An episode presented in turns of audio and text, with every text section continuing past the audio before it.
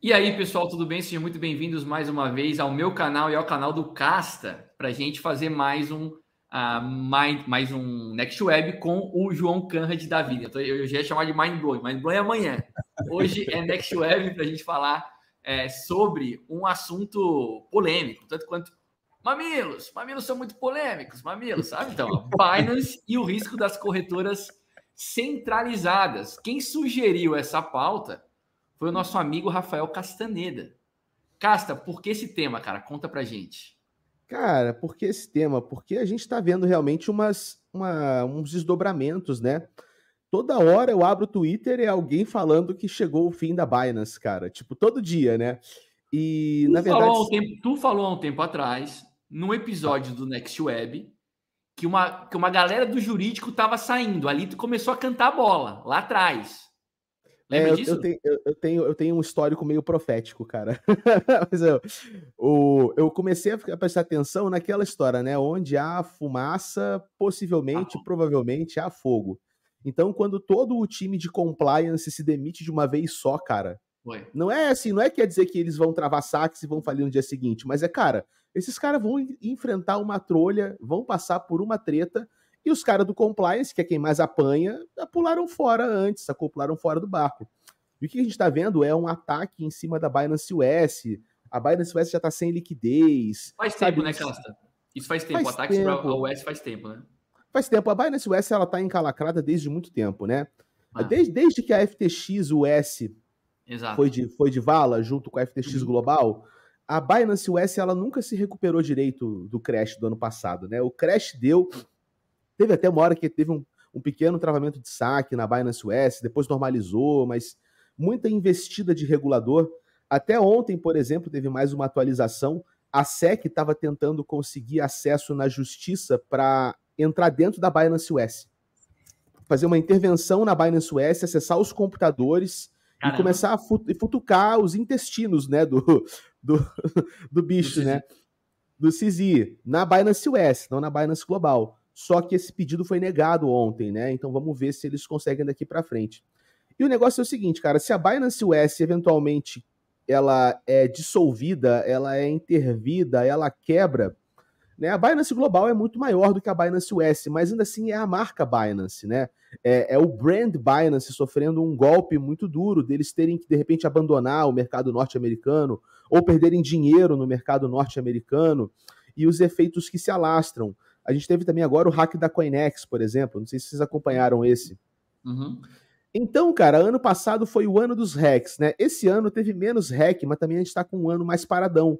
Só que ainda está se mostrando que, bicho, centralização, né? Sistemas operacionalmente centralizados são complicados. Então, eu queria retomar essa discussão com vocês. Se o que aconteceria aqui, se vocês acham que isso vai passar, ou que isso vai piorar, com a regulação chegando em cima, agora tem regulação querendo atingir os relayers de, de protocolo DeFi, os caras querendo regular front-end de DeFi. O cerco regulatório, cara, ele tá fechando. E óbvio que quem é mais fraco contra um cerco regulatório são as entidades centralizadas, porque é onde o regulador consegue chegar, mandar uma cartinha, meter um processo e colocar num tribunal, entendeu? Xará, e aí, beleza, pessoal? Bom dia para todos. Muito bacana estar aqui com todo mundo. Um abraço aí para quem estava no Blockchain Rio semana passada. Encontrei algumas, algumas pessoas que nos assistem aí. É falaram que curtem muito. Que mesmo elogiaram aí todo mundo aí, falaram que gostam bastante aí do nosso apanhado geral. É, então é isso, vamos lá, né? A Binance, primeiro, 98% da liquidez dela foi, né? Comparado ao ano passado, né? Então ela morreu, né? A Binance US, né? 98% é basicamente. Ela estava, acho que, com menos de 10 milhões de negociações diárias. Então, não Agora, ô, ô, João, tu que, é, tu que é de VC, cara, por que, que esses caras insistem em Estados Unidos? Qual que é a estratégia para a Binance continuar? A operação deles, a última vez que eu vi, era de menos de 5% ah, acontecia nos Estados Unidos. Por, por, por que, que esses caras seguem comprando essa briga, cara? Vamos lá, né? Mercado, né? Mercado americano, Mercado americano. dinheiro. É, até pouco tempo atrás, os Estados Unidos era, era um ambiente que, embora fosse dúbio, ele tive, tive, tinha uma relativa tendência pró-desenvolvimento tecnológico, pensando em cripto, né? A gente vê uhum. hoje esse cerco regulatório, mas até um, a gente sempre tem os Estados Unidos como uma lógica de desenvolvimento tecnológico e inovação contínua. tá nos Estados Unidos é um lugar não só é, do ponto de vista de negociação, mas do ponto de vista de captação de recursos muito importante, né? Olhando aqui do uhum. ponto de o aspecto, principalmente para VC, como que a gente está tá vendo, né? E a gente conversa isso com, com outros VCs, tá? VCs que estão instalados nos Estados Unidos, é, muitos deles, por exemplo, estão migrando hoje para a Ásia, tá? Então não é unicamente da Binance, não é unicamente uma estrutura. Claro, a estrutura da Binance é uma corretora centralizada que é uma coisa, mas o dinheiro, o fluxo, de, o fluxo financeiro que ocorre dentro dos Estados Unidos, o que, que é o VC, né? É um cara aportando, é um cara não, é uma entidade aportando dinheiro de investidores em certos projetos. Esse dinheiro, por causa desse cerco regulatório, ele está sendo hoje é, trabalhado em outros é, ambientes regulatórios, em outros países com ambientes regulatórios mais úteis, por exemplo, como a Ásia, né? Pegar um exemplo bem claro aqui, um, um VC bem, é, dentro, bem nativo cripto, a Gumi Crypto Capital, é, de São Francisco, lá do, do Silicon Valley, sempre investiu em inúmeros projetos, por exemplo, investiu na OpenSea, estava lá desde o início, no, no early stage da OpenSea eles estavam investindo. Tem uma tese muito nativa cripto. Eles abriram um braço é, é recentemente em Tóquio.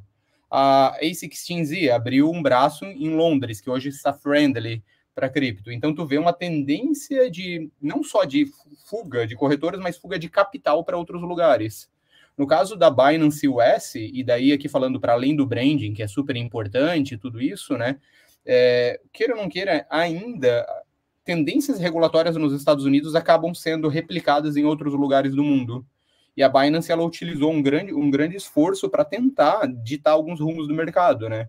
Só que os Estados Unidos ele tem uma certa tendência a escolher seus vencedores nacionais, né? A Coinbase, por exemplo, é a vencedora nacional que a gente vê para a Binance, que embora sofra com problemas regulatórios, ela não chega a ser impactada da mesma, com a mesma intensidade, força e radicalização que a gente vê na Binance, né? A gente pode tentar entender por que isso ocorre, mas tu vê que tem uma certa predisposição. A gente vê isso nas mídias sociais, com Facebook e TikTok, a gente vê com, em outros lugares também, né? Mas é isso, vamos passar para frente aí. É, e tu, João, o que que tu pensa? Como, Cara, como eu acho que o, o no final uh, das contas, né, no frigir dos ovos, o pessoal tem que entender de uma vez por todas, é, é minimamente sobre custódia para não precisar terceirizar a custódia de seus criptoativos para absolutamente ninguém. Sabe? No final do dia, é isso que precisa ser é, compreendido por todos, né? É, tem muita gente nova chegando no mercado. Não, eu, eu, não sei qual é a experiência de vocês, não sei é, que tipo de abordagem que o Caça tem recebido da galera, mas eu tenho recebido muita gente nova, cara. Pessoal mandando mensagem, direct de Instagram, com dúvidas muito básicas. Do, do tipo, como eu faço para comprar? Eu deixo na corretora, eu não sei tirar da corretora. Assim, tem muita gente chegando, né? Então, é, eu confesso, confesso, estar um pouco cansado disso. Confesso estar um pouco cansado disso. Eu tô desde 2000 e... O meu primeiro projeto educacional, velho, foi 17, brother. Foi 17, um grupo de Telegram sobre ICOs, né? Uh, depois uh, eu tive um, um, um, um, site, né, um glossário cripto. E por fim, opa, caí ou voltei? Vocês estão me vendo? Cara, eu acho que foi o StreamYard, cara. Vamos ver aqui. É, porque foi, foi geral. Acho que foi o próprio StreamYard que deu uma bugada. E aí, ah, João? Ah, foi geral? Foi geral? É... Eu acho que foi, foi o servidor da StreamYard que deu uma, uma sentada. Ah, tá, não, tudo bem. Achei que tinha sido eu aqui. Não, tá. Vamos lá. Então, o que eu tava falando era o seguinte, cara, eu tô educando, de certa forma, até desde 2017, cara. É, eu tenho um pouco. Eu, eu tenho um pouco. é, cansado, mano. é, eu confesso que eu tenho um pouco de preguiça hoje de explicar o básico do básico, né? Mas ah, não vai ter jeito, a gente vai ter que passar por isso de novo explicar para as pessoas é, é, a importância de entenderem minimamente sobre custódia, entenderem a importância de usarem corretora só para fazer um ramp mesmo, né? Para entrar com grana, trocou por criptos, faz o saque uma carteira que você possua chave privada. É, ou seja, a gente aqui que cria conteúdo diariamente é, vai ter esse trabalho mais uma vez. É, vai, a, a, gente vai exercer esse papel mais uma vez para as pessoas que estão chegando no mercado é, é, estarem é, expostas a ele é, de maneira de maneira a mitigar os riscos, né? Porque você ter a custódia dos seus ativos, é, então você mitiga alguns riscos e, e, e, e assume outros, né? porque junto com, a, com o bônus da autonomia tem aí o ônus da responsabilidade. Então, tem, talvez para algumas pessoas uh, faça sentido utilizar uma corretora como carteira, porque o cara não quer saber minimamente de custódia, mas aí será que não vale mais a pena o cara se expor a um produto, tipo um, ETF daqui a, daqui a pouco? Ou seja, é, tu tá, né? É, tu, tu, não tá dispondo ao ativo efetivamente, mas ao preço dele, mas tu não precisa te preocupar com, com uma corretora que pode quebrar. Né? No mercado pouco regulado, terceirizar custódia é um problema real, um problema grande, né? É, só ver aí quem tinha grana na FTX. Quem tinha grana na FTX passou por maus bocados, né? Ah, então, cara, é, corretoras centralizadas, na minha opinião, seja ela qual for, ah, deve ser utilizada somente para um on e off ramp, sacou? Nada além disso. Não sei o que vocês acham disso. Hoje tá osso, mano. É o StreamYard, é o, é o StreamYard pelo é. visto, né? É o é, StreamYard. Pelo que eu tô vendo aqui, é a plataforma mesmo. Vamos lá, cara. Vamos seguir aí. Pequenas interrupções, então, mas a gente segue.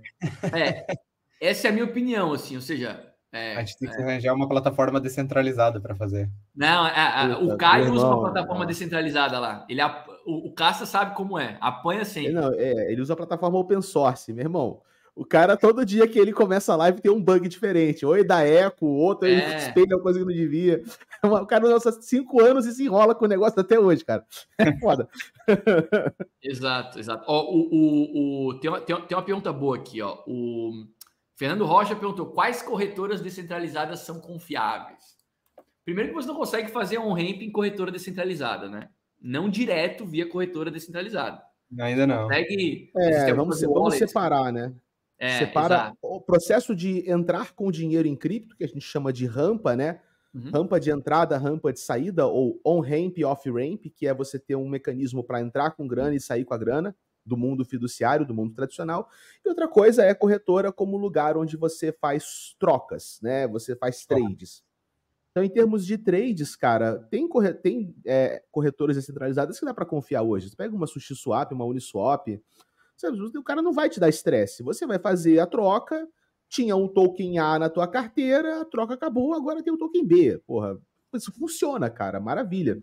A corretora não fica com o teu dinheiro preso. Né? Outra coisa é fornecer liquidez. Assim, fornecer liquidez é legal você ir em corretoras mais, mais maduras, né? Eu não sou muito fã de fornecer liquidez em DeFi, não. Tem galera que gosta pra caramba. Eu não sei vocês, cara. Mas eu, se fosse prover liquidez, proveria na Uniswap e olhe lá, hein, cara. O Cássio, o, problema de DEX, eu acho que o problema maior é contrato, né, cara? A gente viu alguns OGs aí tendo problemas recentemente, né? Balancer mais recentemente, é. Balancer duas vezes esse ano. Sim. Curve é. antes. Então, o Uniswap, por exemplo, é uma OG, né? Ou seja, uma, uma DEX considerada é, bastante segura. Mas existem outros tipos de risco, não é? Não, sim, são riscos de falha de protocolo. Tipo, Isso. o cara programou o contrato inteligente e deu, deu bobeira. Isso é que rolou, né? O, o cara usou um compilador maluco das antigas, que aí esse compilador deu uma brecha para alguém treinar o fundo. Cara, pelo amor de Deus, né? Isso é o tipo de coisa que a gente vai ter que esperar o tempo amadurecer a tecnologia. A gente está falando o seguinte, cara, a Ethereum começou a ganhar tração em 2017. Né? As DEXs depois disso. Então, a gente está falando de uma tecnologia que a gente quer usar para substituir uma B3, uhum. né? uma XP, uma, uma Toro, e a gente está falando de uma tecnologia que tem mal 5, 4 anos de idade. Uhum, então, uhum. cara, realmente é fadado que nós, todos nós estamos fazendo parte de um grande beta teste. Essa aqui é a real. Nesse sentido, eu dou até o mérito para Solana, porque a Solana, apesar dela quebrar e voltar, ela ainda faz questão de colocar na cabeça lá, beta. O resto não, o resto já paga de que tá pronto, e não tem nada pronto. Tá todo uhum. mundo meio que testando enquanto desenvolve, testando com dinheiro de verdade. Então eu acho que, cara, confiável, confiável, a gente não tem essa confiança que você quer, Fernando. A confiança de uma parada completamente funcional. Cripto inteiro é arriscado só porque é cripto. Então a gente vai ter a confiabilidade em alguns níveis. Cara, você vai confiar o seguinte: quantas pessoas já fizeram swap na Uniswap?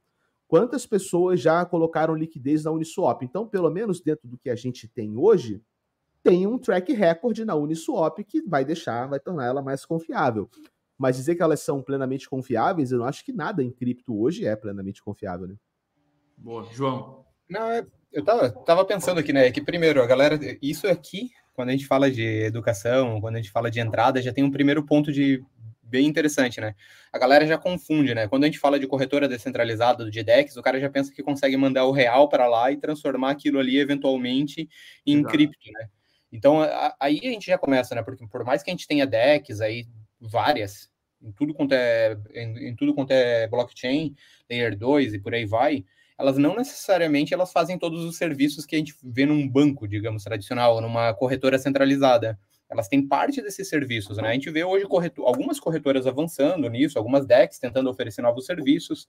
A gente viu novos serviços surgindo, como a stablecoin é uma maneira de tentar te dar uma mínima estabilidade, né? Embora a gente viu ao longo do tempo que ela não é estável como, como promete, né? Estável Mas... até que não seja mais estável, né? Isso, exatamente, né? Imagina tem aquele meme do tu comprou Ethereum a 4 mil e pouco, depois tu passou para stablecoin para se manter estável, no fim tudo perdeu valor. Né? Mas tá. É, quando a gente vê isso, a gente vê alguma, algumas substituições, né? Mas hoje tu vê, por exemplo, uma MetaMask, que é a tua wallet, e ela já tentando incluir dentro dela o serviço de on-ramp, off-ramp, para te facilitar. Então, eventualmente, tu vai criando formas de tu poder evitar uma corretora centralizada, mas a tua wallet também vai se transformando nisso, né? Eventualmente, teu, a tua DEX pode se transformar nisso. E eu, assim, eu, e eu sempre acho estranho aqui, que eu, quando a gente começa a falar com um cara que tá 4, 5 anos no mercado, se o cara falou que eventualmente não perdeu dinheiro porque colocou em algum DEX DeFi e deu algum hack, alguma coisa, ele mandou errado para o endereço, é muito estranho. Recentemente eu estava.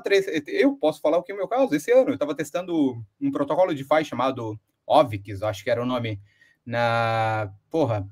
Zika. É, era alguma. Eu nem sei como. É. João metido, João metido em drogas pesadas. Né? O lado DG, o cara. Não, a gente vai entregando, né? É no ponto, tá, galera? Coloca, coloca, pouquinho, né? Tu coloca pouquinho para tentar testar o protocolo, né? é igual agora não adianta, não. Agora já se entregou. Agora, agora, claro, né? Mas tá. não foi, já era, hack. Três dias depois, um hackzinho foi lá, ele levou é, boa parte da liquidez do, do protocolo que estava recém estreando numa rede. Então, assim, eu não estava testando só um protocolo que era novo, eu estava testando um protocolo que era novo dentro de uma Layer 2 que era incrivelmente recente. Então eu estava no risco do risco do risco. E eventualmente ocorre isso, porque tu vai testar essas coisas. E eu, do meu lado aqui, claro, eu não fico feliz com isso, né? Tu nunca fica feliz em estar tá dentro de um incluso nisso. Mas tu entende que é o risco do jogo. Tu está testando uma tecnologia nova, é, nascente, e eventualmente tu vai estar tá exposto a esse tipo de, de problema. O ponto é, tem alguns protocolos que tu se sente um pouquinho mais seguro, né? Fazer um subcolateral lá na AVE, é, tu consegue ainda ter algum, eu não vou dizer seguro, é um grau que daqui a aqui, né? A gente vai tentando ver, né? Mas o quanto tu consegue ver no mercado cripto isso. Agora, só voltando um pouquinho ali, ó, quais corretoras é, descentralizadas são confiáveis? É, eu não me sinto 100% com nenhuma, tá? Resumindo isso. Mas, mas, assim, eu me sinto muito mais inseguro no caso com bridges, tá? Então, só colocando aqui, eu acho que é onde que eu sempre estranhei, né? E quem lembra da época do. Se a gente voltar dois anos para trás, lembra, lembra da época do Axie Infinity, por exemplo?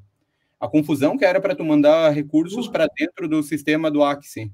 E como, por exemplo, era muito mais fácil tu arranjar um P2P que, mesmo desconhecido, acabava sendo. É mais útil para aquele tipo de, de situação, né? Então, assim, é só para mostrar como a tecnologia é incrivelmente nascente, né? É dois anos isso é. faz, Max. É dois uhum. anos e a gente estava numa confusão que a gente, a gente, a gente não conseguia mandar dinheiro para dentro do jogo. E a galera queria, queria saber como fazer isso, né? Então, é um processo. Eu não sei se vocês conhecem o pessoal da Piquenique, cara. Piquenique é uma solução alternativa bem legal, assim, porque não é uma corretora centralizada, mas também não é uma DEX, né? Eles geram uma, uma, uma um endereço para você, né? Gera uma chave privada para você, assim como Gotas faz, para quem vai coletar gota. E aí você consegue fazer um ramp muito fácil é, através do Pix da BRLA, que é um parceiro deles.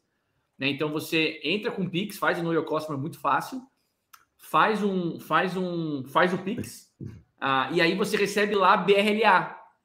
É tudo, é tudo Polygon. E aí lá você troca BRLA por WBTC, por Ether, eles têm lá umas 12 moedas, né? E aí você pode é. deixar lá, porque você nunca está terceirizando a custódia para eles, porque você tem a chave privada do endereço que foi gerado por eles. É, ou você compra lá e depois saca para uma carteira que você criou num outro, num outro dispositivo, numa MetaMask, e eles vão adicionar logo a funcionalidade de se conectar à aplicação utilizando uma MetaMask, por exemplo. Então, eles, tu não vai nem precisar gerar é, é, a carteira lá por eles. Né? Então, para quem é cripto nativo, vai se conectar lá como uma aplicação. Para quem não é cripto nativo, o cara cria a carteira com Gmail, faz um Pix, troca BRLA por WBTC ou por Ether, ou por qualquer um daqueles outros, ativos lá e está exposto sem nunca terceirizar a custódia. Então, é um modelo de negócio diferente. Inclusive, os caras receberam agora grants da Ethereum Foundation por conta dessa tecnologia criada por eles, né, de bet de transações. Time brasileiro, time legítimo, caras muito legais e, e, e os caras têm uma solução legal, assim. Então, eles não são nem uma corretora descentralizada, nem uma DEX, né? Eu, eu, eu digo que eles são sex killers, né? Por sex killers, sex, sex Dá um bom nome de banda, né, cara? Sex com C, é, sex com C. É, só pra... é porque, porque assim, que sentido faz tu comprar numa corretora e terceirizar a custódia, nem que seja por aqueles poucos minutos ali, tu pode usar um serviço como o deles, sacou? Claro, a corretora tem outras, talvez tenha outras vantagens, talvez uma, uma quantidade maior de ativos. Ah, eu quero comprar Bitcoin. Tu não compra Bitcoin na, na Picnic, tu compra WBTC. Comprar Bitcoin tem que ser corretora centralizada. Então, assim, sim, tem sim. algumas diferenças, mas é um bom serviço, é um serviço interessante, eu acho que faz sentido. Cara, até é, o pessoal da Piquenique é legal, eles têm aparecido nos eventos também, a gente tem conversado uhum. com eles. Tem outros projetos também que estão tentando fazer isso. Tem o pessoal da Crypto, por exemplo, que eles estão fazendo um sistema. É, a Crypto, é, é, eles não chegam a fazer a carteira, mas é tipo: você manda um Pix é, para o servidor deles e esse Pix rebate a criptomoeda na tua carteira. Sacou? Sem, sem, sem login, sem know your customer, sem nada. Que massa! O, o, lance é que eles fazem isso até um certo limite, né? Para ter enquadramento legal. Então tu não vai fazer tipo um milhão de dólares, sacou? Tipo, mas tu, pra, você tá comprando, sei lá, 50 reais de Ethereum todo mês. Pô, tu faz um Pix de 50 pila, vai direto na tua carteira, sacou? Tá, tá fazendo DCA de Matic, por exemplo. Massa. Que Bem massa. legal também. E agora o pessoal da Consensus também lançou na MetaMask o Snaps. O Snaps é o seguinte, é você você pode programar coisas em cima da MetaMask. Então a MetaMask ela se torna modificável, né? Você pode criar novas soluções. E já tem uma galera fazendo um plugin em cima da MetaMask que pluga com a Torchain. E aí você pode fazer um ramp e usa a liquidez da Torchain para comprar o token e ir direto para a carteira. Então, cara, a gente vai acabar tendo uma multitude de soluções para fazer rampa fora de corretora. Isso está uhum. começando, está vindo por todos os lados e logo, logo a gente vai poder começar a trabalhar. E o que eu acho legal é que venha em múltiplas frontes, porque, cara, como é que o regulador vai fazer? É, exato. Tem 350 projetos de on-ramp, é, cada um com exato. uma natureza diferente. Cara, como é que você vai regular isso tudo, sacou? Exatamente, exatamente. Aí fica legal para nós, sacou? É, Torchain eu adoro, velho. Torchain é uma solução aí para você trocar ativos nativos de diferentes blockchains. Eu acho sensacional. Ó, o João Fernandes está falando que o ensino básico sempre vai existir porque teremos sempre novos usuários. Entrei em 2021, só fui usar DEX em 2023, após o crash da FTX. Tem razão, João, tem toda razão. Cara, o que tem de João nesse mercado cripto não tá no gibi, hein, ô Canret? É João que não acaba mais, cara. Cada live que eu faço tem um João junto. Blog de vai importando. É, vocês são procurados para outro tipo de conteúdo mais avançado, para quem já está no mercado com alguns conhecimentos básicos. Mais ou menos, Casta, o que, o que tu acha, João, a Videm? É, eu, cara, eu tenho de todo tipo de gente, cara, dos avançados a galera nova chegando. Como, como é que é isso para vocês? É, vai, João. É, falando por mim, assim, ó, se eu for falar dos LPs para a galera aqui, LP é o quem investe no nosso fundo, né? Uhum. Esse público, no geral, a gente precisa explicar o que é a tecnologia. Não necessariamente ele está muito preocupado em entender como fazer, o que, que é o descentralizado, não necessariamente nisso. Mas a gente tem que explicar a tecnologia para ele, porque ele precisa entender o que, que essa tecnologia faz, por que, que ela é útil. Resumindo, é isso. Então é um público que não tem conhecimento cripto no sentido de, raramente tem, tá? É, ou, ou se tem é relativamente limitado ainda sobre principalmente protocolos descentralizados. A galera tem que entender aqui, tipo, que eu acho que quem está no nosso chat aqui, que a gente pode dizer que é um público que que está lá com a sua MetaMask, tem sua guarda sua própria cripto, tem eventualmente sua hard wallet. Isso não é a maioria, tá? Isso é minoria dentro do público brasileiro. É minoria mesmo, tá? E a maioria do público ele está habituado com usar a Binance, usar, sei lá, o mercado Bitcoin, e comprar e deixar suas criptos lá, porque essa é a estrutura institucional que sempre funcionou. Tu deixa teu dinheiro no banco. De... E a corretora, nesse caso, é o banco. Então, isso é o tradicional. tu ter o dinheiro contigo é uma responsabilidade que nem todo mundo quer ter. Nem todo mundo lembra da própria senha, ou por aí vai, e não quer saber como guardar, e tem medo de sofrer hack, e mandar errado, e por cara, aí vai. É só você ver o caso daquele youtuber que revelou a chave privada no meio da live, né, cara? Exato. E sabe que, sabe que ele revelou a chave privada sem querer, porque tava num bloco de notas, na cara de todo mundo. O cara foi mais rápido do que ele, porque ele fechou a live para tentar tirar o dinheiro, o cara tirou o dinheiro antes dele o cara devolveu o dinheiro para ele, do tipo, olha, irmão, teve, aprendeu a lição, toma, toma, o dinheiro de volta. E aí, ele cara, ele, ele fez uma live há pouco tempo e ele quase revelou a chave prada de novo, cara. Porra, mas. Caralho, tá assim, puta, quase revelei, olha que merda, não sei o quê. Eu falei, cara, como, como que você ainda tá com a chave no bloco de notas? Jesus Deus. amado. Sério, eu não sabia disso. É, cara, então assim, você imagina se esse cara que tem, sei lá, quantos mil seguidores, trabalha com isso o dia inteiro. Não, e esse cara, tá no mercado há tempo, tá? O Ivan tá no mercado há tempo. Eu, eu conheço ele de muito tempo atrás. É, cara, assim, tudo bem. Você, pô, você vai, vai, pode guardar, já vai dar um bloco de notas, cara, mas olha o risco, né? Imagina, cara, a pessoa que não é do mercado ter que lidar com uma parada como essa. O cara do mercado se enrola, mané. Aquele Isso. maluco super ultra investidor cheio de NFT na carteira clicou no lugar errado, tomou um, tomou-lhe uma rasteira. Uma o Marco Mark Cuban, cara, bilionário, investidor do Shark Tank, foda, pica da galáxia, clicou no lugar errado, tomou-lhe uma rasteira também. É que então, em cripto bicho, paga imedi imediatamente pelo teu erro, né?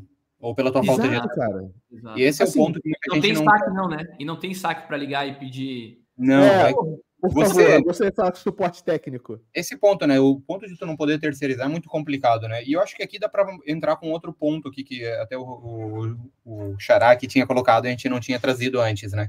O que, que o ETF auxilia nisso, né? Para muita gente, o ETF ele acaba sendo, vai acabar, na minha visão, tá? Principalmente para esse investidor que tá no, o cara tá na B3, o cara tá na, o cara tá com renda fixa. Cripto vai ser uma parcela pequena no portfólio de investimento dele, no qual ele vai alocar uma pequeníssima parte do recurso, sei lá, 1, 2, 3% do portfólio que ele tem em cripto. Para esse cara, ter o, o, a curva de aprendizado necessário para cripto é completamente é, improdutivo, porque ele tem, ele está olhando lá para sei lá, para B3, para todos os investimentos que ele tem, ele está olhando para renda fixa, ele está olhando para o trabalho dele. A curva de aprendizado em cripto é muito pequena, muito grande, pelo quanto de investimento ele tem, pelo percentual de investimento que ele tem. Então, ter um ETF que simule, e hoje a gente está vendo Bitcoin surgindo, é, Ethereum surgindo, mas o que a gente vai ver no futuro, eu acredito, é são cestas de ativos, né? Então o cara vai poder entrar numa cesta de ativos eventualmente daqui, sei lá, alguns anos, voltado para metaver meta, metaverso. Já, já pode fazer isso, né? Porque é descentralizado. Isso. É, não, daria, mas beleza, vamos pensar no mercado regulado daqui a alguns anos. Então esse cara ele vai poder fazer isso sem correr esse risco. E ele vai poder dizer, pô, eu tenho a pimenta no meu portfólio, né? Vamos chamar cripto de pimenta aqui que se for a, vamos dizer, se for a zero, se queimar, se virar pó, eu não vou me ferrar no meu portfólio, porque aquilo representa 2, 3% do meu portfólio. Agora, se o negócio exponenciar 20%, pô, aquilo ali vai dar um up no meu portfólio geral, vai me beneficiar, e eu não precisei ter aquela curva de aprendizado todo, porque eu terceirizei no ETF. Então, assim, eu acho que o ETF tem, vai ter essa vantagem. Aquele investidor que não quer entender, porque o cara está em fundo imobiliário, o cara está em renda fixa, o cara está em B3, o cara vai poder alocar diretamente ali no fundo, no ETFzinho dele, com tranquilidade, terceirizando a responsabilidade da, da gestão, da custódia e por aí vai, e podendo se beneficiar daquilo ali. Eu acho que é, para esse cara é o melhor dos mundos. E se a gente for pensar é, que esse não é o usuário que está aqui conversando nesse instante, é talvez o mais útil. E isso talvez, tá? Na minha visão, ela possa impactar diretamente na utilidade de uma corretora centralizada como o Binance da vida, essas coisas assim, porque elas podem eventualmente perder liquidez e até mesmo porque outras decks podem e devem ganhar futuramente mais recursos de entrada, tá? O on-ramp futuramente deve ocorrer dentro de uma DeFi descentralizada, tá?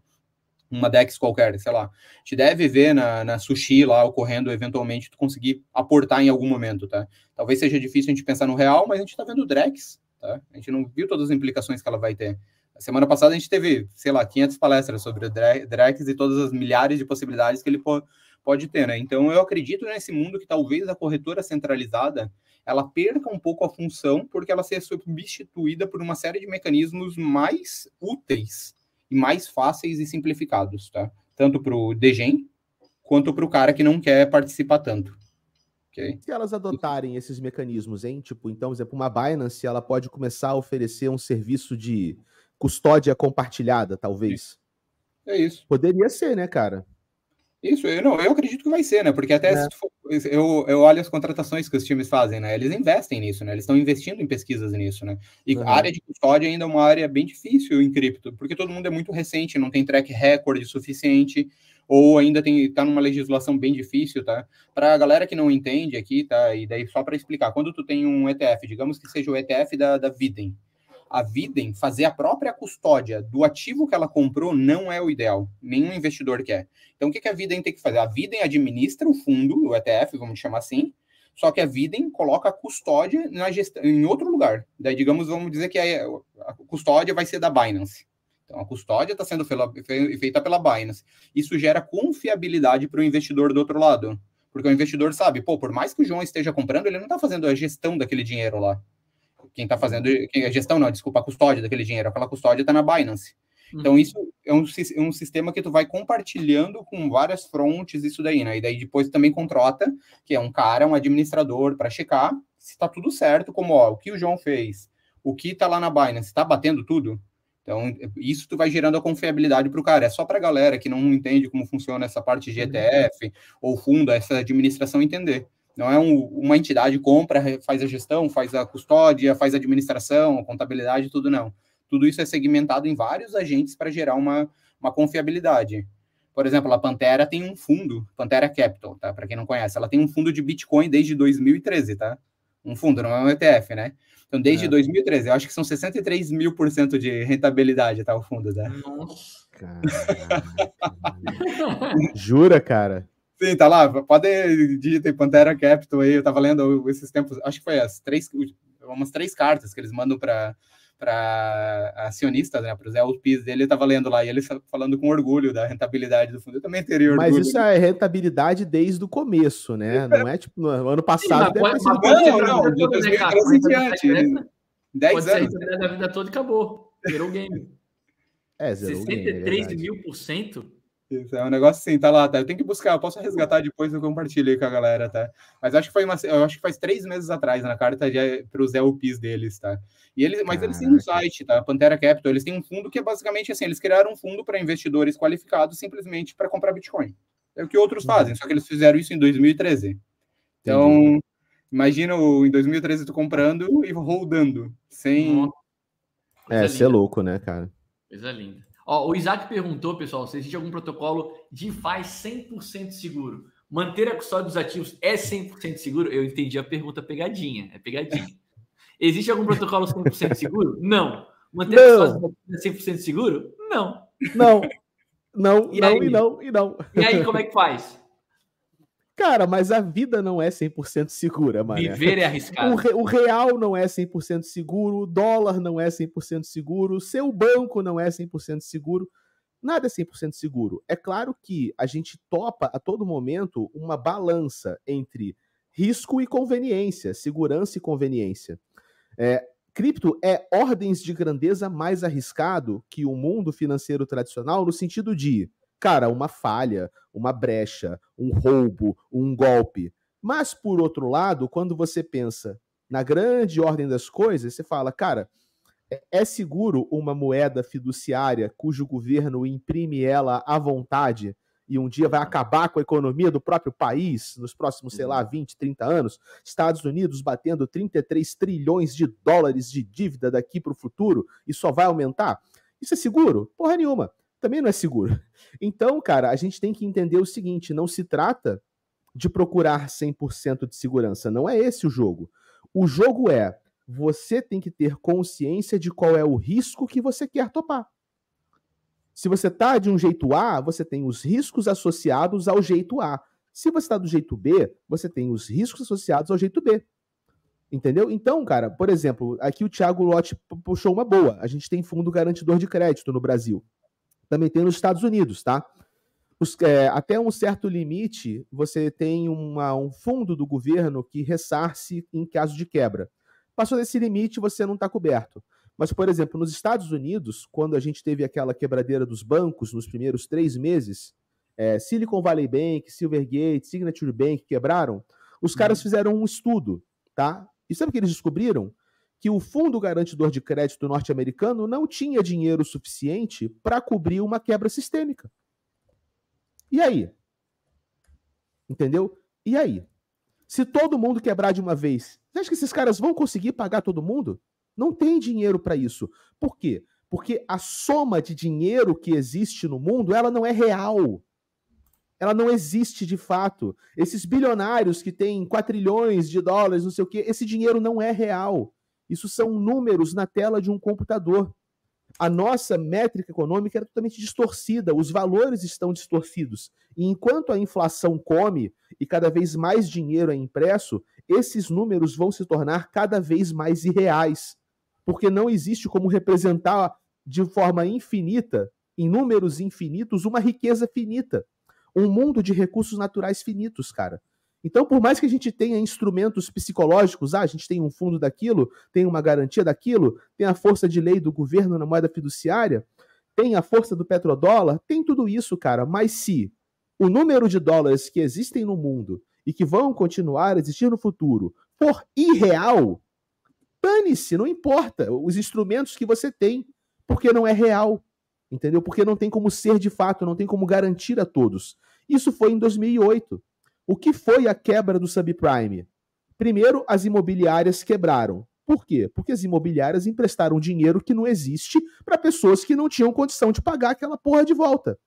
Aí depois quem é que quebra? As seguradoras, que fizeram contratos de seguro para esses calotes sendo que elas não tinham dinheiro para ressarcir todos os calotes.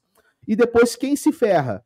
As empresas de auditoria, que deram símbolo AAA para todos aqueles títulos podres da imobiliária. E aí quem se ferra? Os bancos que emprestaram dinheiro para essa galera financiar suas operações. E depois quem quebra? O próprio governo e o Banco Central, que são o emprestador de último recurso. Ou seja, a gente tem garantia, tem fiscal, tem símbolo, tem fundo, tem o caralho, mas na hora que quebra, o dinheiro não existe, porque o dinheiro nunca existiu. Então, esse é o risco do sistema fiduciário.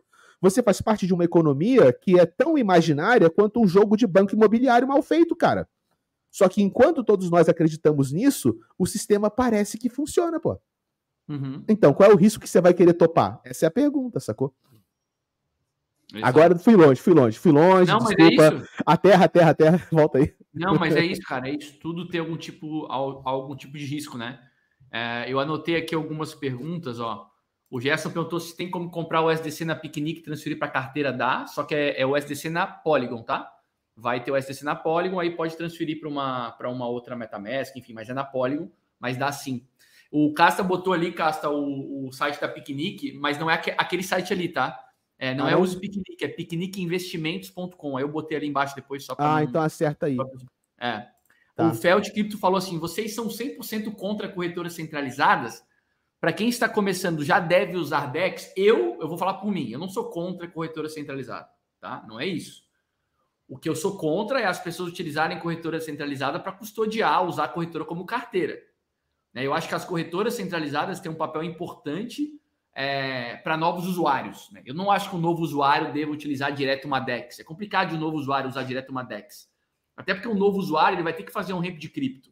E ele não vai conseguir fazer isso numa DEX. Né? Então vai fazer isso. Até pode fazer via MetaMask, mas, mas tem um spread muito alto. Não vale a pena. É melhor uma corretora centralizada ou uma piquenique da vida. Né? Então, as corretoras centralizadas possuem o seu possuem um papel. Agora, no caso das corretoras centralizadas, o problema é Muita gente compra cripto e deixa lá. Esse é o problema. É, é, é isso eu sou contra. Agora, obviamente que quem sou eu para falar o que você deve fazer com seu dinheiro, né? Você trocou tempo de vida por dinheiro. Se você falar assim, João, eu quero usar a corretora centralizada como carteira e dane-se, tudo bem. Agora, eu não recomendo que isso seja feito. É só isso. Casta, João. Cara, eu, eu diria o seguinte, cara. É, se você vai fazer da corretora, pelo menos diversifique em mais de uma. Né, escolhe corretoras como, por exemplo, a Kraken, a Coinbase, né, que são reguladas no governo norte-americano, que obedecem a uma regulação mais rigorosa. É garantia de que elas serão perfeitas para sempre? Não. É garantia é. de que elas nunca vão te, te, te, deixar na mão? Também não. Inclusive, Mas, pô, é melhor... o CEO da Kraken avisou, né, o Casta? Se mandarem travar saques, eu travo saques. É, ele falou porque faz parte do rolê, cara. Se, se, se, se, chegar uma ordem aqui de intimação para revelar dado de cliente, a gente vai revelar. Exato. Então, cara, é, você tem que. Exatamente qual, qual é o risco que você quer topar. Se você não tem problema em seus dados serem vazados para o governo, se você não vai querer fazer nada que te impeça de, sei lá, pagar o imposto direitinho, e você está sossegado, você topa o risco institucional, então, sei lá, pega ali Kraken Coinbase, divide a grana entre as duas, se uma quebrar, tu salva pela outra, saca para outro lugar. Agora, o que não dá? O que não dá é você dar all-in numa corretora maluca entendeu? Numa corretora dessas que, ah, não temos KYC, aqui pode tudo, aqui é festa, sacou? Aí tu vai e pega toda a tua grana e usa a corretora como banco, mano. Isso é, isso é insano.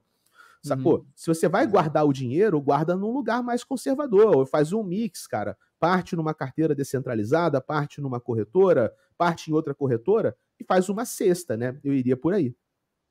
João, não, é, eu concordo com vocês dois, né? A galera, eu acho que quase todo mundo começou num primeiro momento, quando foi usar, num primeiro instante, é, utilizou uma corretora centralizada no mínimo para enviar recurso.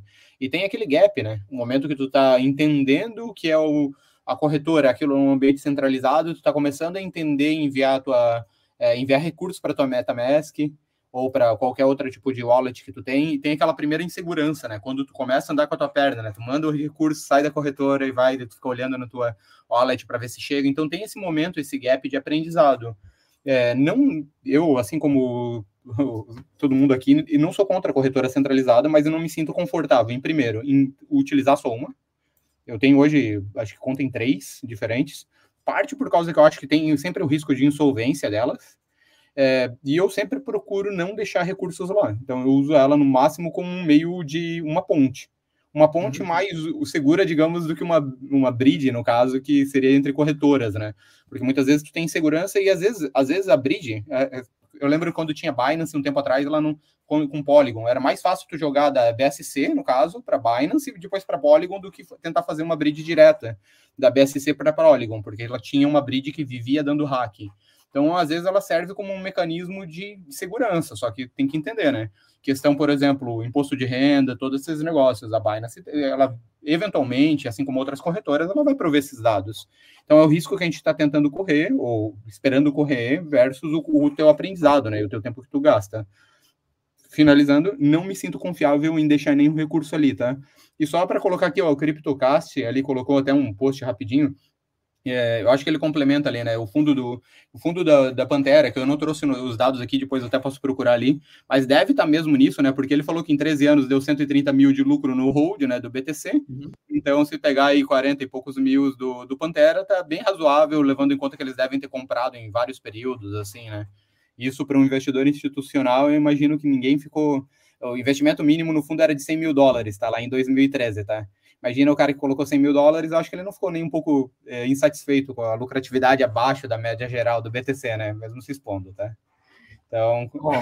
o, o Papini falou o seguinte: Casta, vou te dar um beijo. Orientação maravilhosa. Aí, tá gostando das orientações do Casta? O pessoal da Piquenique tá aí, ó. Um abraço aí pro Eles estão com a gente na live, manda um salve pra É, eles. aí, ó. São ele falou aqui, o pessoal respondendo aqui, ó. Tem jeito sim, você pode importar sua carteira criada na Piquenique direto na sua MetaMask, daí você transfere qualquer coisa que esteja lá. Legal, um abraço pro pessoal da Piquenique que tá por aí com a gente. O uh, que mais? Ó, o Cleverton Braz falou o seguinte: meu risco é máximo. Peguei um empréstimo do cartão em 2022, comprei tudo. Caraca. Meu Deus do céu, que isso, cara? Tudo certo, Braz. É. Caralho. Foi mal, não consegui, eu fui pego de surpresa. O que o cara fez, mano? Fala de novo. E daí ele colocou de empréstimo na Ave e alavancou ainda. Meu, você é louco, cara. Pô, em dezembro. Ó, Empréstimo no cartão, brother. Cartão em 2022, comprei tudo em cripto em dezembro. Dezembro de 21, dezembro de 22, foi de 22 até que deu bom. Trabalhei, trabalhei de motoboy e paguei. Esse ano já tô programando outro. Eu gosto de muito. Gosta, esse cara gosta, mano. Pô, cara, pô, Brasil, então pelo menos vai lá e, e alavanca, né? Não fica pegando empréstimo no, no cartão, alavanca em alguma plataforma aí, faz alguma coisa. É, cara, porque vamos, vamos dizer o seguinte aí, o Cleveton, se, se, se ele pegou o empréstimo, colocou o dinheiro em cripto e pagou as parcelas trabalhando de motoboy, ao invés de ter feito isso, ele poderia ter pego o dinheiro que ele pagou na parcela e colocado em cripto. Porque, e... ele, ele, porque senão ele, ele pagou os juros do empréstimo, né? Ah, e, se, e se quiser, e se quiser risco, alavanca em cripto, né? Alavanca aí, tem é. alguns protocolos aí, a gente consegue alavancar ali dentro e pelo menos tu não tá não, se perder, vai perder as tuas as criptos. É, né? cara, mas sabe que isso assim, a gente tá zoando aqui, mas a galera faz muito isso. Eu Sim. recebi um contato de um, de um colega youtuber cripto, né? Quer fazer live também, a gente quer falar sobre o assunto, sobre aquela Islamic Coin. A moeda do Islã que da comunidade. É, tu não tá por fora, João? Porra, tem que estudar esse assunto, cara. É a moeda, é a moeda. Cara, esse, esse projeto aí vai, a gente vai estudar ele, cara, porque ele é muito curioso. Os caras não. querem fazer a moeda do Islã, cara, e tipo, a ideia é fazer o onboarding de todo, todo o mundo muçulmano numa economia cripto, criptozada ali. Ah, a tá. moeda pro Islã fazer negócio. Aí a galera tá nessa, pô, quantos bilhões de, de muçulmanos tem no mundo? Sobe um, vai dois, caraca, vou comprar essa moeda, sacou? E, é. e o pessoal fazendo o seguinte, cara, é, querendo vender carro, vender casa para dar all-in na Islamic Coin, mané. Pô, eu achei que E o cara casta, aqui, né? a galera tá surtando aqui, o que, que a gente faz? Eu falei, ó, cara, vamos, vamos fazer um estudo então, né? E pelo amor de Deus, né? Vamos estudar. Eu falei, vamos, vamos estudar isso aí. Olha cara, isso aqui, porque... ó. Olha isso aqui, em 2000. Porra. tá, então assim.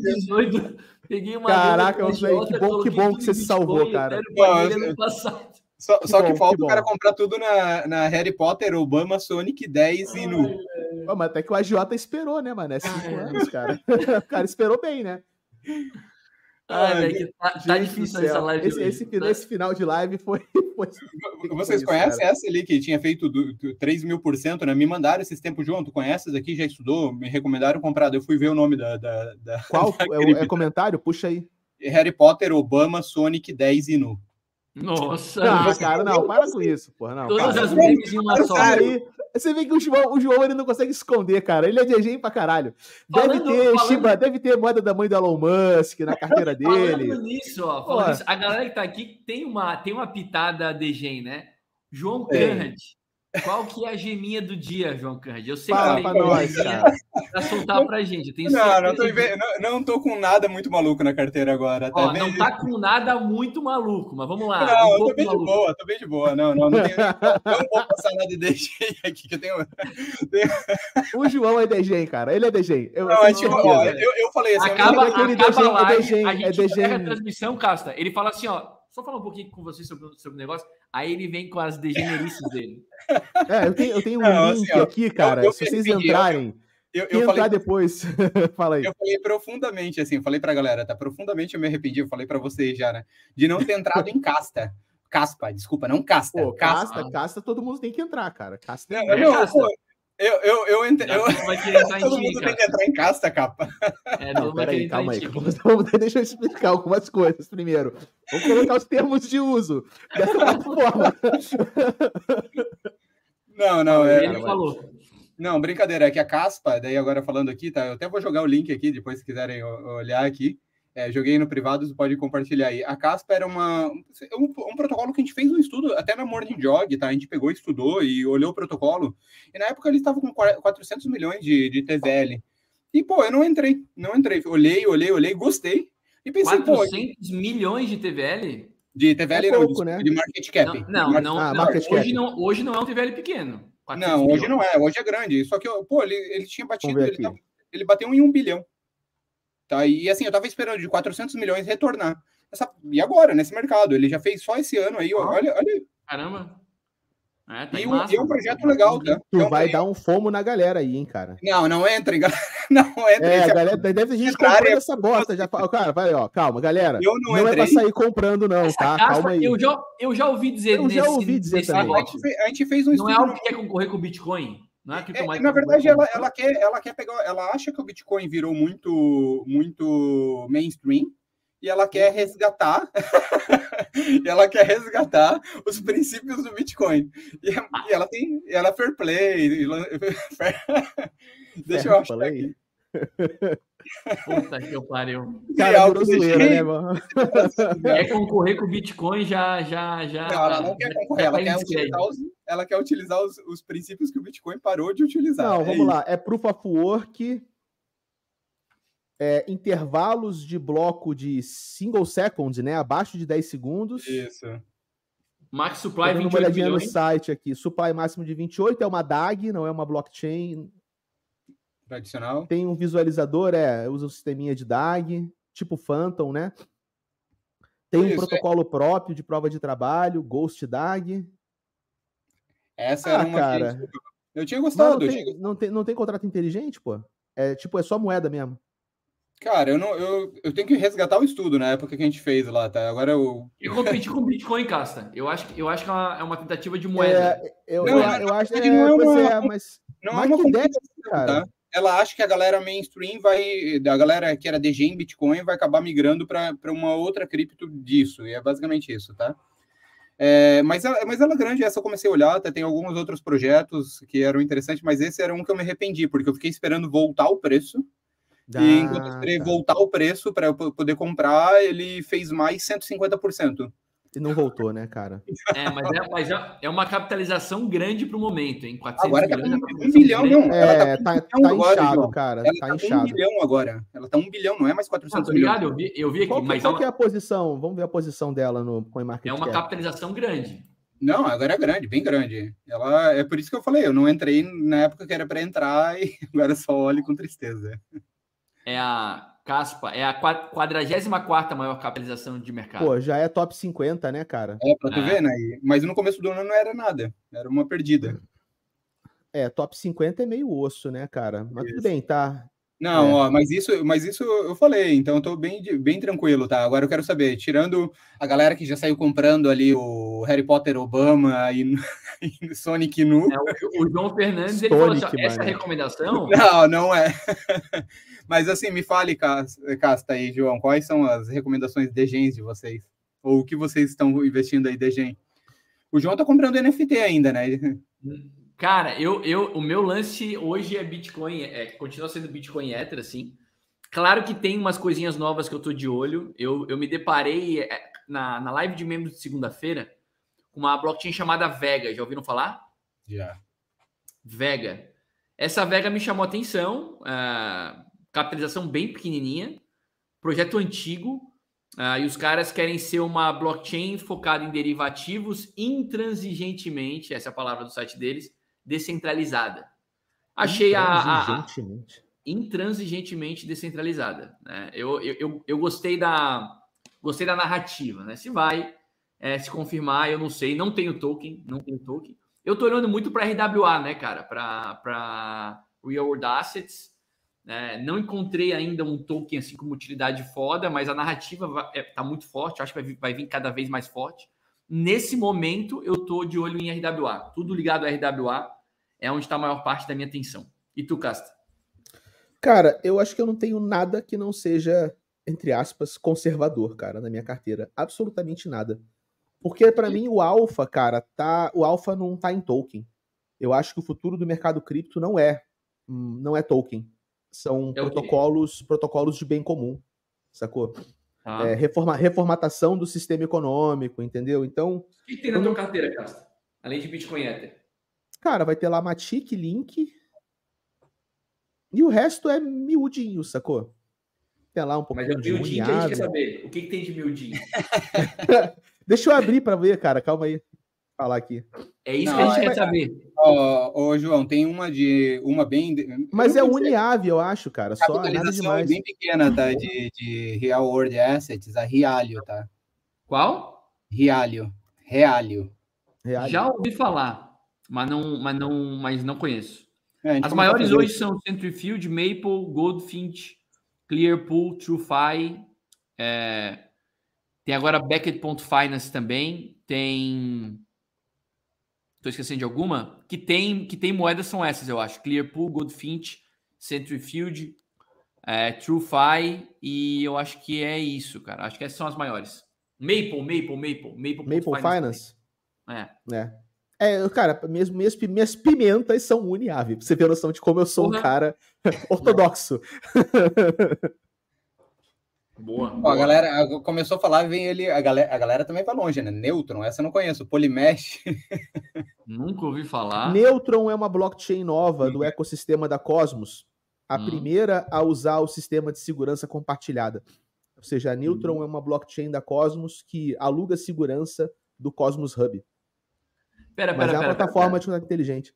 Pera, pera. A, o, Cosmos, o, o Cosmos Hub, a, eu não sei se mudou isso lá no Cosmos, mas a proposta era que os validadores do Cosmos, do Cosmos Hub é, participassem da segurança das outras blockchains da Interchain.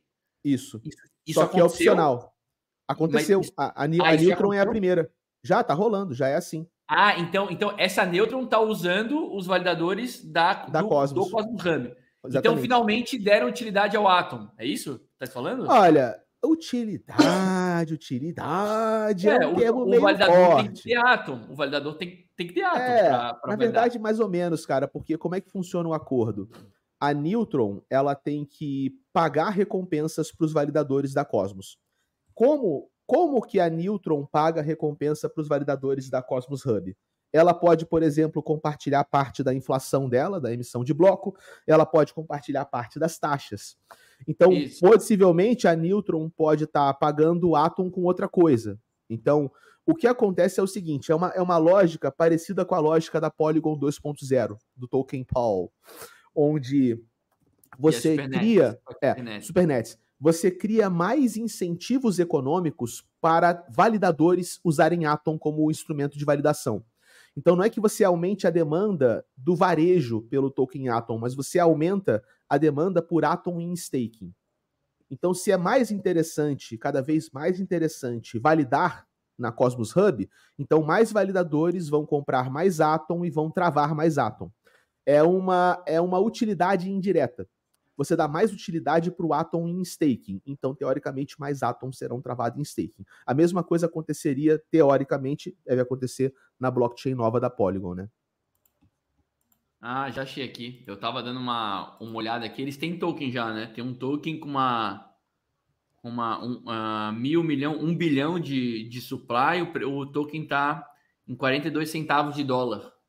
É, mas pelo que o Thiago falou ali, dá para pagar a taxa deles com token Atom. Deve ter alguma conversão por baixo dos panos, né? 420 milhões de avaliação totalmente diluída.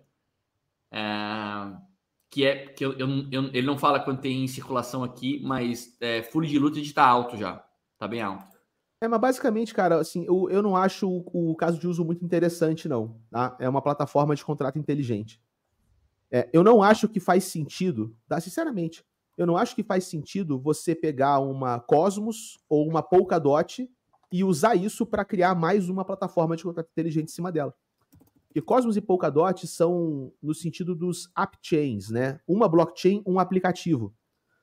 Porque fazer uma parachain que é mais uma base para mais alguma coisa, entendeu? Então eu pego a Polkadot, que é base para alguma coisa, crio, sei lá, uma outra blockchain que é base para alguma coisa, e no final quem é que vai fazer a aplicação, caralho?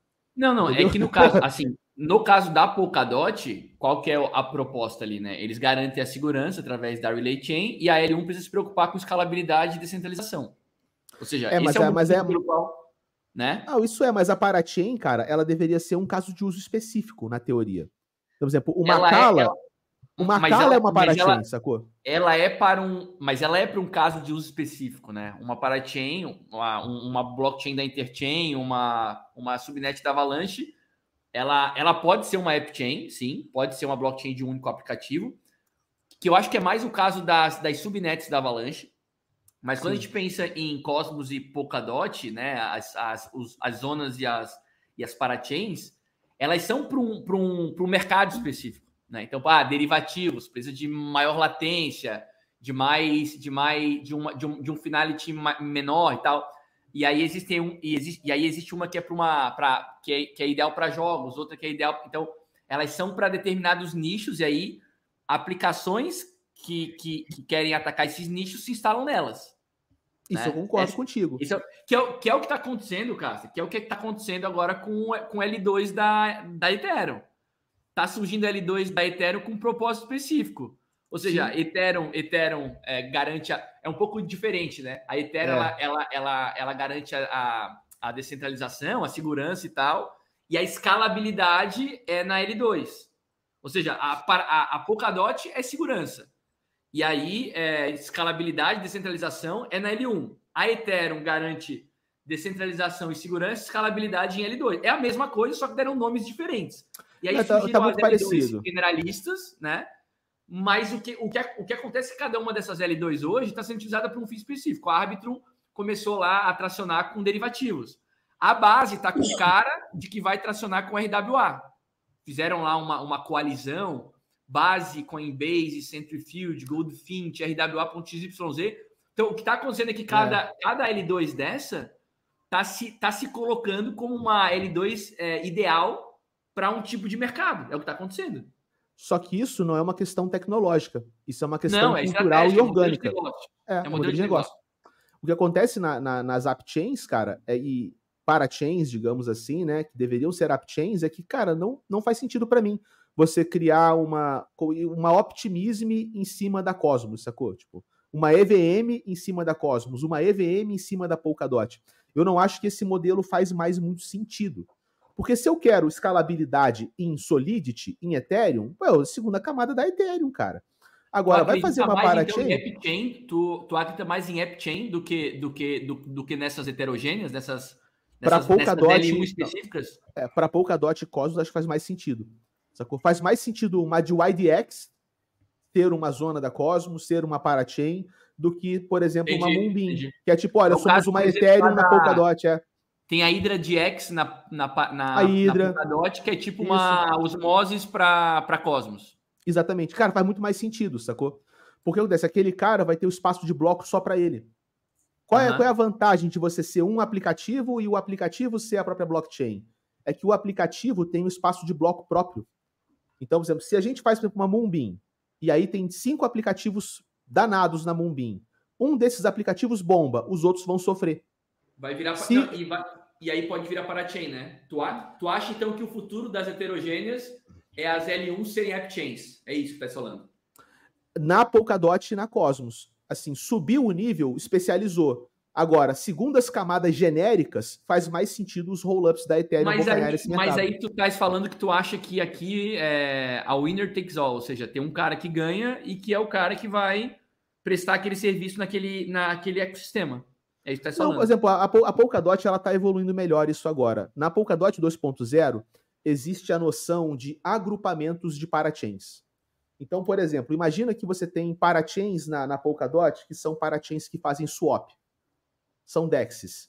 Essas parachains elas podem se aglutinar num grupo e por cima desse grupo você cria uma camada de acesso unificado do próprio ecossistema hum. da Polkadot. Liquidez onde, cara, unificada. Liquidez é, unificada. Exatamente. Quero fazer um trade. Quem é que vai fazer meu trade? Uma das parachains, que é do grupo de parachains é de swap.